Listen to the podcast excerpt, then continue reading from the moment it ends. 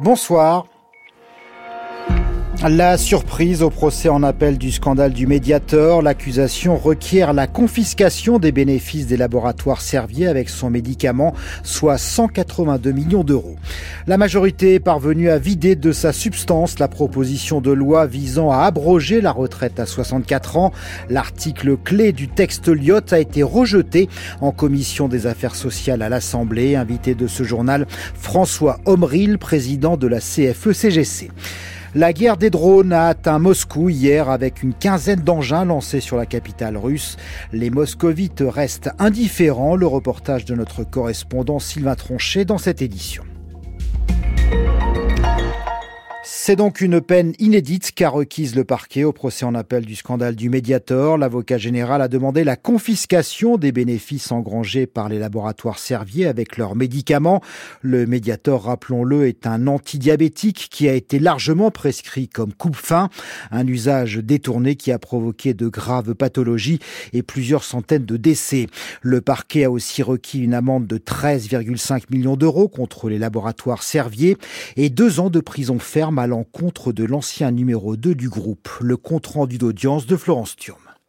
Cinq ans de prison, dont deux fermes pour Jean-Philippe Setta. Le parquet demande qu'il soit condamné, lui et les laboratoires, pour escroquerie, infraction que le tribunal n'avait pas retenue en première instance. Deux ans à purger avec un bracelet électronique chez lui à Paris et pas en Corse, précise l'avocat général. C'est une peine qui a du poids, qui a du sens et il réclame également la confiscation des bénéfices engendrés par la commercialisation du Mediator, évalué à 182 millions d'euros. Une demande formulée par l'un des avocats des parties civiles, Charles-Joseph Le médiator, c'est bien sûr une infraction dont des, victimes ont souffert.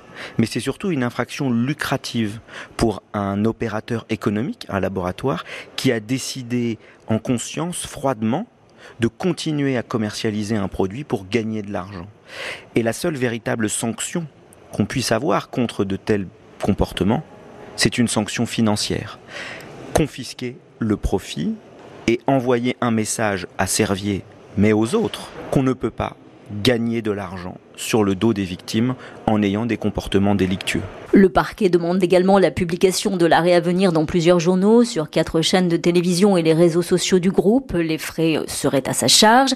La communication est peu de choses au regard du préjudice causé à la société, poursuit Jean-Philippe Rivaud, dont les derniers mots seront pour les victimes, hommes et femmes dont le souvenir restera gravé dans nos mémoires. Et ce message aux prévenus, ils auraient pu avoir l'humanité de comprendre que gagner un procès, c'est aussi savoir le perdre. Rogner leur responsabilité ne leur a pas permis de revenir parmi les hommes. Ils resteront, dit-il, des bourreaux. Florence Thur, merci. Les plaidoiries de la défense auront lieu la semaine prochaine et la Cour d'appel de Paris rendra sa décision le 20 décembre prochain. La majorité présidentielle a donc remporté une importante victoire aujourd'hui dans sa lutte acharnée contre la proposition de loi visant à abroger la retraite à 64 ans. La commission des affaires sociales a réussi à détricoter le texte du groupe Lyot. Elle a rejeté ce matin l'article 1 qui prévoit justement de revenir sur le nouvel âge légal. Et cet après-midi, l'opposition a échoué dans sa guerre d'amendement contre le gouvernement. Le reportage de Rosalie Lafarge.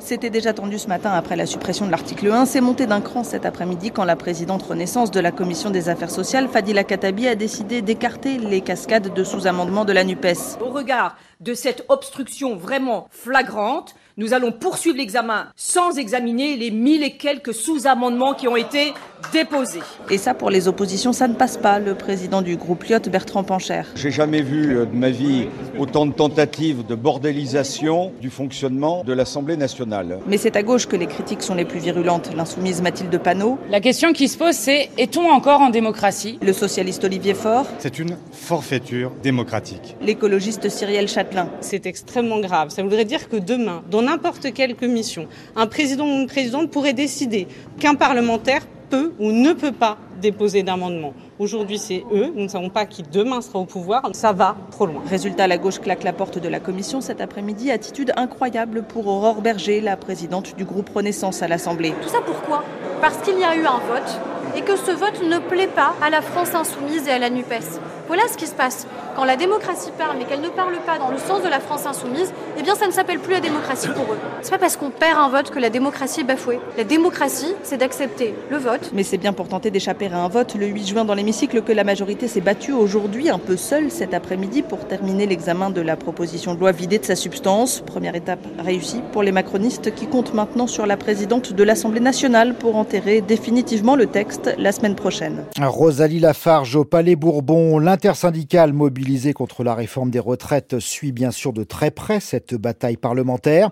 Deux jours avant l'arrivée du texte Lyotte dans l'hémicycle, elle organise mardi 6 juin une nouvelle journée nationale d'action. Invité de ce journal François Omril, président de la CFE-CGC, membre de l'intersyndicale. Bonsoir. Bonsoir. François Omril, cette bataille parlementaire est perdue selon vous? Bon, vous savez, ce qui perd beaucoup aujourd'hui, c'est la démocratie. Hein. Euh, il y a une crise qui est très très grave. Ce qui s'est passé ce matin, moi, je dois vous le dire, m'inquiète beaucoup, parce qu'en fait, euh, la majorité présidentielle ou la minorité présidentielle, euh, moi, je rentre pas dans ce débat, peu importe, on sait bien de qui on parle. En fait, ils veulent à toute force empêcher le Parlement de voter pour ou contre la loi. Et en fait, c'est simple, dit comme ça, il n'y a rien d'autre à dire. Ils veulent empêcher la représentation nationale de voter pour ou contre la loi. C'est ce qu'ils ont fait avec le 49-3. Ils ont empêché de voter pour ou contre la loi. Ils ont changé l'objet du vote, puisque finalement, ils ont demandé au Parlement de voter pour ou contre le gouvernement. Et ça n'était plus la même nature de vote et ça n'a pas donné le même résultat. Là, aujourd'hui, on a l'occasion, et c'est pour ça que nous, les syndicats, on a soutenu cette initiative prise par le groupe Lyot. On a l'occasion, enfin, de donner euh, au Parlement la possibilité de voter. Eh bien, qu'est-ce qui se passe? Le gouvernement, avec ses députés, est en train de petit à petit retirer au Parlement le droit de s'exprimer pour ou contre cette réforme des retraites. Je trouve ça très très grave. La majorité affirme que la proposition de loi est inconstitutionnelle car elle ne serait pas financée. Vous contestez cet argument du point de vue du droit? Bien entendu, écoutez, alors là, pour le coup, je vais me le permettre. Vous savez, je, je me suis fixé une ligne rouge, c'est que je n'ai pas commenté la décision du Conseil constitutionnel. Et pourtant, et pourtant, moi je suis comme tous les Français. J'ai entendu les professeurs de droit constitutionnel à l'université, qu'ils soient à Bordeaux, à Toulouse, à Montpellier ou à Paris, qui nous expliquaient avec force d'exemple que la vérité et que le Conseil constitutionnel aurait dû retoquer la loi. Il avait tous les arguments pour le faire. La vérité, c'est qu'il a pris une décision politique. Moi, je ne l'ai pas commenté à l'époque, mais je m'autorise tout d'un coup à le faire parce que je trouve qu'il faut quand même pas manquer de culot pour aujourd'hui faire le professeur de droit constitutionnel ce, que font euh, les députés aujourd'hui, ce que fait Yael Braun-Pivet, alors qu'en vérité, elle n'a pas compétence pour ça. Donc, ils n'ont pas de leçons à donner. Aujourd'hui, il faut tout simplement que l'Assemblée, la représentation populaire s'exprime, et ils sont en train de l'empêcher de le faire.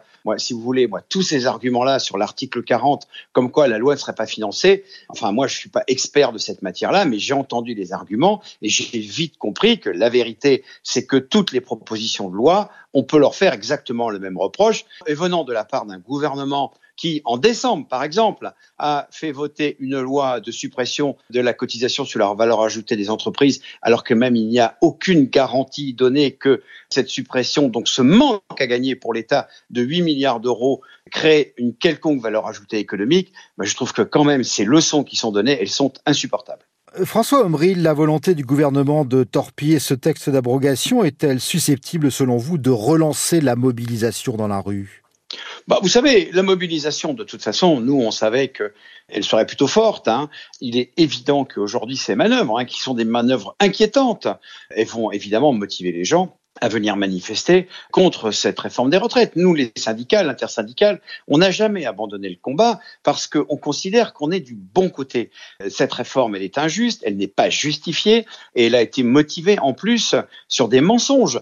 Le premier mensonge, il est de dire qu'elle pourra être d'application en 2023, par exemple, puisqu'on n'est pas dupe du fait que pour pouvoir lancer la procédure accélérée d'examen à l'Assemblée, comme ça a été fait au 10 janvier, il fallait, dans le cadre donc d'un projet rectificatif du projet de loi de finances de la sécurité sociale, il fallait absolument, là encore, c'est une contrainte légale, que la loi soit d'application en 2023.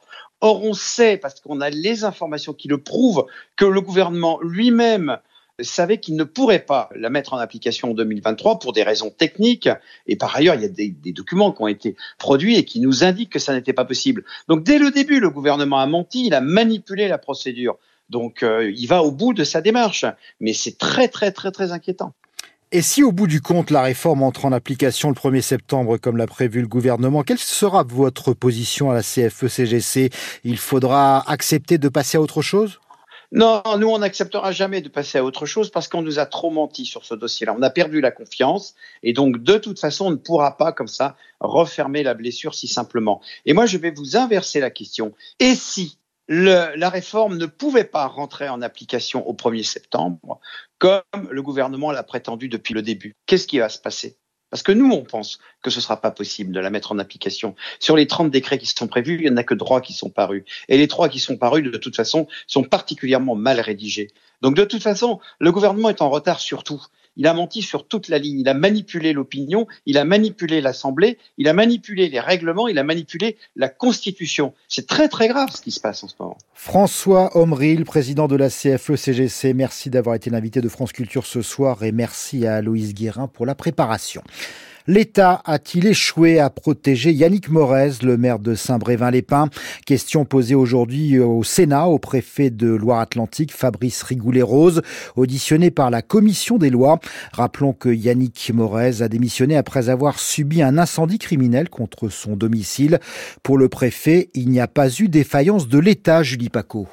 Durant près de deux heures face au sénateur, Fabrice Rigoulet-Rose, préfet de Loire-Atlantique, est apparu infaillible, affirmant d'emblée Je ne crois pas que l'État ait oublié de soutenir et d'accompagner un maire lâchement ciblé par un incendie. Le préfet qui tient à lever les malentendus, dit-il, concernant les accusations de mensonges émises par le maire de Saint-Brévin à son encontre. Je n'ai jamais affirmé avoir eu régulièrement ou de nombreuses fois le maire au téléphone. Parce que ce n'est pas le cas en effet. Je n'ai pas dit non plus avoir organisé des réunions publiques. J'ai cependant indiqué que le soutien de l'État avait été constant avec la participation notamment de l'État dans le cadre de réunions publiques de concertation et d'échange. Trois appels passés à Yannick Morez en tout et pour tout, mais des patrouilles de gendarmerie quatre fois par jour devant son domicile après l'incendie, détaille Fabrice Rigoulet-Rose qui concède. Malgré ses moyens mobilisés, malgré l'engagement des services de l'État depuis le départ, le maire a ressenti une forme d'abandon par ce même État. C'est ce sentiment, cette perception qui interroge, qui interpelle et qui m'interpelle. Et face à l'insistance des sénateurs de gauche comme de droite, il serait très utile que nous sachions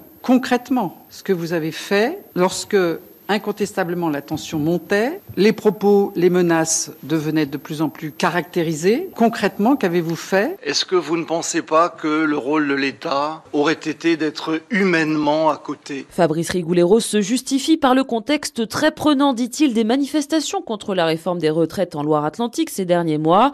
Sans ce contexte-là, mon réflexe aurait été d'aller voir le maire, conclut le préfet, qui conserve le soutien du ministère de l'Intérieur. Moscou est entré hier dans une autre réalité de la guerre en Ukraine. La capitale russe a subi une attaque de drones sans précédent. Une quinzaine d'engins qui ont frappé la ville et sa périphérie. Il y a eu très peu de dégâts, mais le symbole est fort. Moscou n'est pas une citadelle inviolable. Un événement que les moscovites ont vécu dans une relative indifférence, du moins en apparence, Sylvain Tronchet. Les attaques de drones n'ont rien changé au quotidien des moscovites qui vaquent à leurs occupations avec leur flegme habituel. On peut appeler ça aussi du fatalisme ou du déni quand on écoute Uliana, une retraitée qui habite le quartier de Profsoyuznaya où est tombé l'un des drones. Que faire? Nous ne pouvons rien prévoir, n'est-ce pas? S'ils ont atteint le Kremlin, nous ne sommes plus surpris qu'ils puissent tomber ici aussi. Je n'ai pas peur. Il se passera ce qui se passera. Alexandre, lui, habite carrément l'un des immeubles qui a été touché. Ce jeune homme explique qu'il ne s'est même pas réveillé et s'en amuserait presque. Eh bien, concrètement, rien n'a changé. Juste le fait qu'un drone est tombé ici, c'est tout. Honnêtement, je n'en ai pas vraiment envie, mais je m'attends à ce que ça se reproduise. Mais honnêtement, je n'y pense pas. Ici, je vis avec ce que j'ai, c'est tout. Bref, la plupart des moscovites regardent ailleurs et c'est une constante depuis le début de la guerre. Mais certains, comme Natacha, n'ont pas été rassurés par les déclarations de Vladimir Poutine. J'ai lu aucune information qui m'a rassurée. Enfin, même le contraire, ça me fait peur parce que les réponses étaient un peu incohérentes à la situation. Comme en fait nier le danger et dire que bah c'est pas grave, il faut continuer. Mais continuer pour aller jusqu'au bout, pour faire quoi, pour vivre comment? Quand on leur parle de l'avenir aujourd'hui, les Russes répondent quasi invariablement tout va bien se passer. Sylvain Tranchet, correspondant de France Culture à Moscou. Retour en France avec le temps demain. L'instabilité orageuse persiste au sud. Au nord, le soleil s'impose.